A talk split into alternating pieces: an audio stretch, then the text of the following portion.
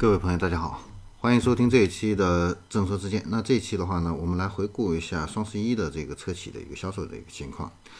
呃，今年的这个双十一的话呢，呃，总共有一千三百多万人呢在天猫上看车啊。那车企的话呢，总共是获得了三十三万个这个线上的一个呃成交的一个订单啊。呃，早在这个十月这个二十六号啊，天猫就联手。五十多个这样的一个主流汽车品牌发动了这个百亿补贴的一个活动，那客户的话呢，可以用一块钱来拍下这个补贴的一个资格啊，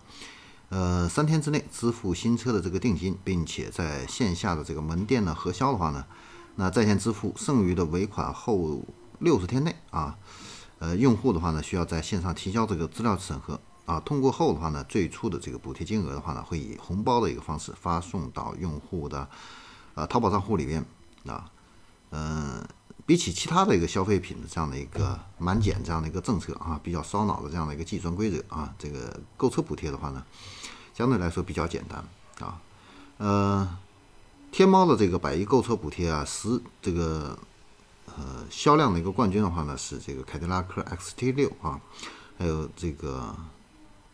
呃第二的话呢是这个别克的这个威兰啊六。啊，纯电动，呃，它的续航呢是四百一十公里。另外一个就是雪佛兰的这个纯电啊，畅巡啊，是第三名啊。那截止到这个十一月一号啊，十一月十一号的这个凌晨的这个一点的话呢，首次参加这个天猫双十一的呃小鹏汽车累计订单的话呢。是超过了一点八万个这样的一个订单啊。那东风雪铁龙、北京现代还有比亚迪这些品牌的话呢，也在线上呢进行这样的一个促销啊。那比亚迪的送的话呢，呃，是开通了这个一千块钱啊定金啊抵扣两千一百一十一块钱这样的一个优惠啊。然后我们再来看一下其他的这个电商平台。那京东购车的话呢，主要是采取定金抵扣、套餐礼赠。还有低月供这样的一个金融分期啊，这样的一个方式，呃，大多数的一个品牌的话呢，都会提供这个双保套餐。那用户在京东下定的话呢，可以获得五年五次的基础保养啊，